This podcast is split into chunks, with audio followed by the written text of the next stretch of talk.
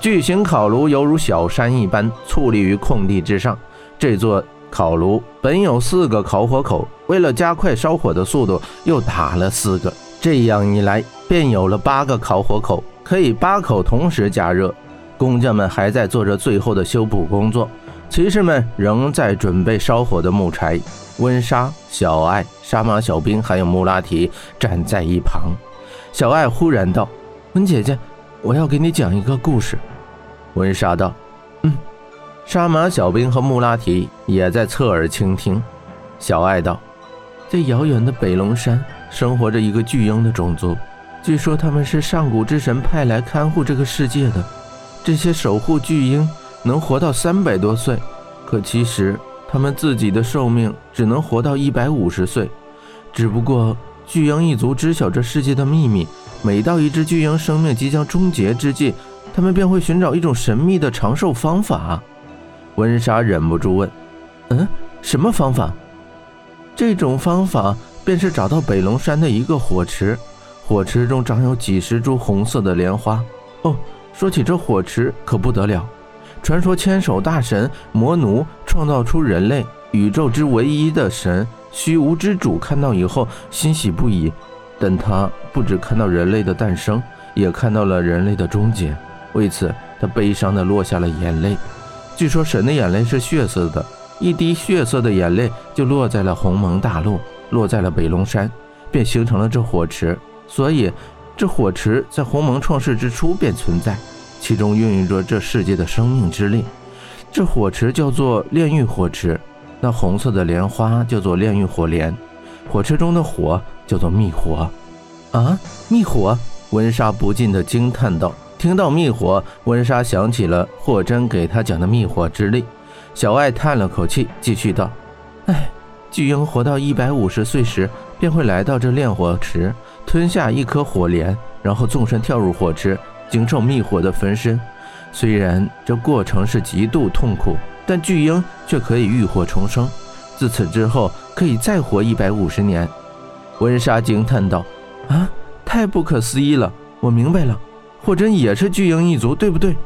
小艾却摇摇头道：“哎，文姐姐，你猜错了。霍真不是鹰族，他就是炼火火莲。”温莎大惊道：“你说什么？他他是火莲？”一旁的两人也惊讶不已。小艾点点头道：“没错，霍真乃是火莲化身，他的心脏也是火莲做的，他的经脉也是火莲构造。至于这些……”便要讲到霍真的过去了。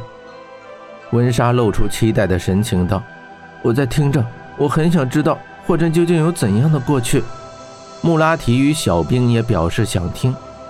妙，那是一个很长的故事，但如今我一定要讲给你们，因为我怕以后再没有机会了。小爱若有所思的道：“没有机会？为什么这么说？”温莎有所不解。小爱苦笑着摇摇头，缓缓讲道：“霍真，他本是一个孤儿，但一次机缘巧合，他被北龙山一位本领高强的影猎者收养。话说，北龙山乃是影猎者的故乡，那里影猎者的传承已经有两千多年了。这影猎者一族可以说是非正非邪，他们收取佣金，专门猎杀妖兽，所以每一位影猎者都有着独特的本领与高绝的武功。”影猎者的生活可以说时刻与战斗危险相伴，受伤是家常便饭，稍有不慎，死亡便会袭来。自霍真被收养以后，他便拜这位影猎者为师，与师傅生活在一起。